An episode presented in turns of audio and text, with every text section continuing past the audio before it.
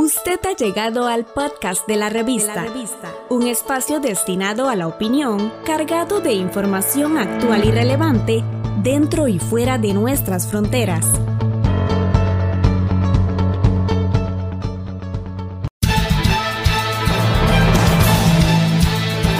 Gracias por acompañarnos. A continuación, un repaso por las principales noticias que se generan desde el primer poder de la República en su programa Acontecer Legislativo, un espacio radiofónico del Departamento de Relaciones Públicas, Prensa y Protocolo de la Asamblea Legislativa. A continuación, nuestros titulares. Retiro del ROP listo para su votación en el plenario legislativo. Reducción del marchamo enfrenta a legisladores de oposición y del gobierno. Congelamiento de anualidades del 2021 y 2022 a punto de aprobarse. Diputados exponen dudas al jerarca del MOP sobre ampliación de Ruta 32. Vamos al detalle de las informaciones.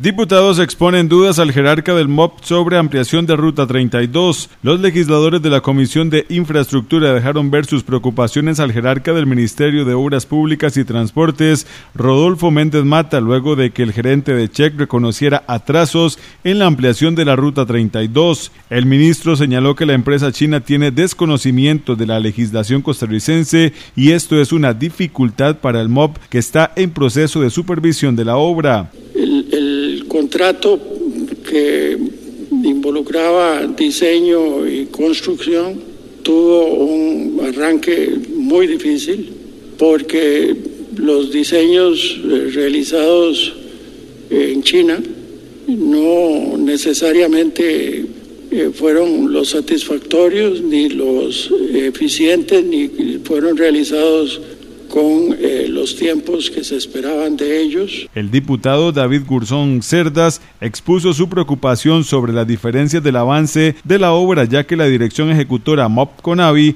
afirma que alcanza el 35%, mientras que Check señala que corresponde al 53%. También me preocupó cuando don Mario nos indica que de los 65 millones de dólares para las obras adicionales el gobierno de la República, a través de fondos de CONAVI, va a destinar en el próximo presupuesto extraordinario que se vaya a presentar un monto cercano a los 20 mil millones, que vendría a ser casi que un 52% al tipo de cambio de esos 65 millones, de obras adicionales cuyo contrato todavía no está, de acuerdo a lo que yo estoy informado, formalizado, porque todavía no están los planos definitivos de algunas de las obras. La congresista Marulín Azofeifa externó su disconformidad y preocupación por el avance y financiamiento de las obras adicionales. Si se van a realizar o no se van a poder realizar, se van a tomar en cuenta, si se van a hacer en el periodo de contratación durante la construcción de la finalización de la obra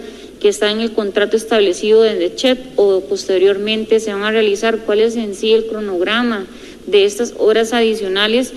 Yo, yo les he dicho que, que, ya no me gusta que se les denomine obras adicionales, que ya para nosotros son obras que están incorporadas al, al contrato, ¿verdad?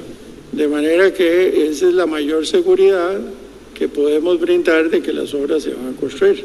La parlamentaria Paola Valladares consultó el por qué no se han exigido medidas legales para presionar por el cumplimiento de los plazos. Pero ¿por qué no hemos podido legalmente em, obligarlos a generar las cosas de acuerdo a lo que estaba pactado? Entonces, más bien voy más atrás. ¿Qué fue lo que se pactó o qué es realmente el contrato de suma alzada? El, el contrato se suscribe sin que existieran diseños eh, ni preliminares. De manera que, que, que, lo que lo que se da son prácticamente descripciones. La ampliación de la Ruta 32 comprende 105 kilómetros desde el cruce de Río Frío hasta el cantón central de Limón y el costo supera los 500 millones de dólares.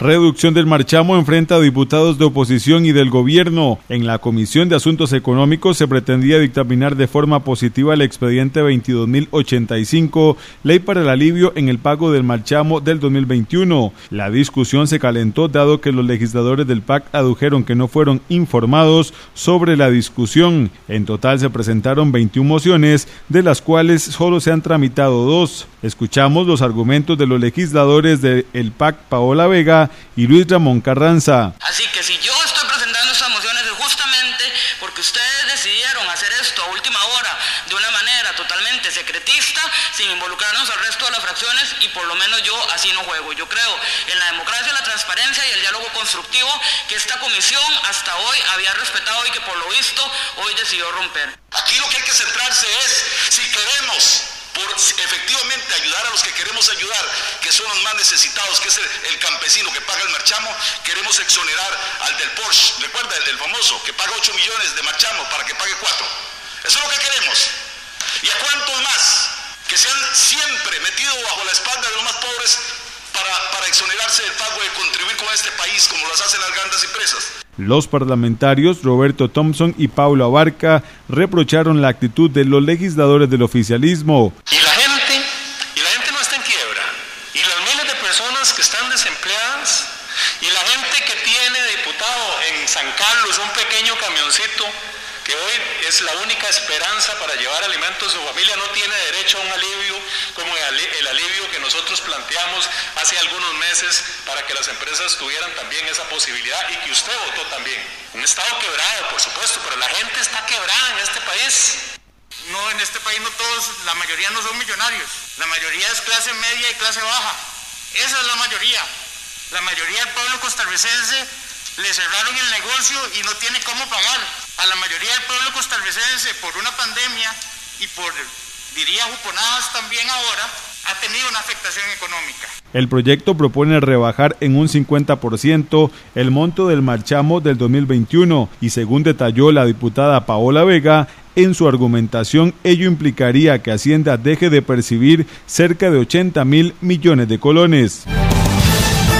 Retiro del ROP listo para su votación en el plenario legislativo. Solo falta que algunos diputados concluyan con su uso de la palabra para que el expediente 21.309, que permite un mayor acceso de los pensionados al régimen obligatorio de pensiones, sea una realidad. El proyecto establece que quienes se jubilen antes del primero de enero del 2021 podrán retirarlo mediante 30 cuotas mensuales hasta agotar el monto acumulado. Otra opción es retirarlo en cuatro cuotas equivalentes al 25% del monto total y cada desembolso se realizaría cada nueve meses. Eso sí, continuará recibiendo cada mes el monto de la pensión que le corresponde. Escuchamos la posición al respecto de los legisladores Eduardo Cruchan y Luis Fernando Chacón. Pero también vamos a hacer justicia a seis mil costarricenses que se pensionarán próximamente para que pueda aplicarse esta ley de la manera clara en que estamos estableciéndola. No es menos importante costarricenses que nos escuchan, que también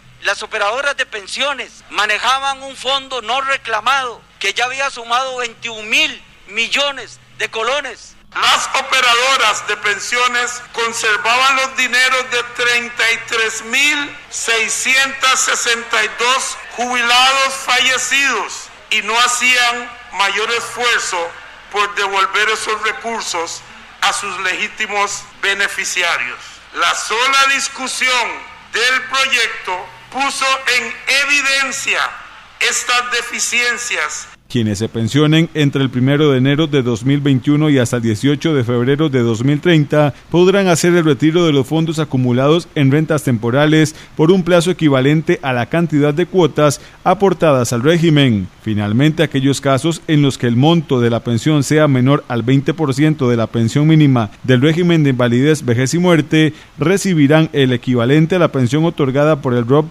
y se abonará hasta que se agote el saldo acumulado.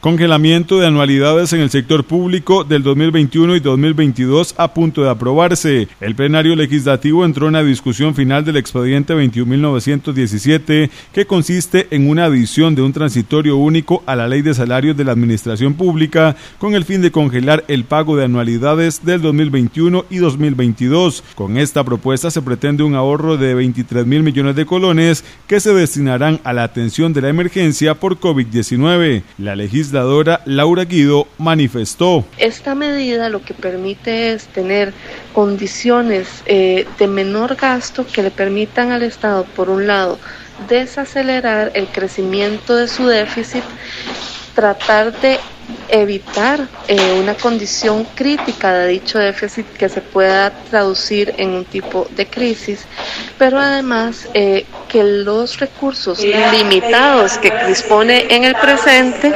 estén disponibles a la atención de las personas, a la atención de las, de las inversiones estratégicas que se requieren hacer en una situación de estado de emergencia como es el que vive el país en la actualidad. Por su parte, el congresista José María Villalta se pronunció en contra de la propuesta. Que sí, que, hay que, que le quieren quitar las anualidades a los empleados públicos durante los próximos dos años, sin estudios, sin criterios, sin análisis, una chambonada que redactaron en media hora y que mandaron a esta Asamblea Legislativa sin ningún estudio. La ley congela únicamente el pago económico porque lo relacionado a la evaluación de desempeño en ambos periodos tendrá todos los efectos en cuanto a los extremos de la relación laboral. El proyecto superó el trámite en la Comisión de Asuntos Económicos y ahora se encuentra en discusión final en el plenario legislativo. Gracias por acompañarnos en Acontecer Legislativo, una opción para estar informados de lo que sucede en el Congreso de nuestro país. Los invitamos a seguirnos a través de las redes sociales. En Facebook somos asamblea.legislativa.costarrica y en Twitter arroba asambleacr. Estamos en las plataformas de Spotify, Apple Podcast, Google y Anchor como la revista. La revista.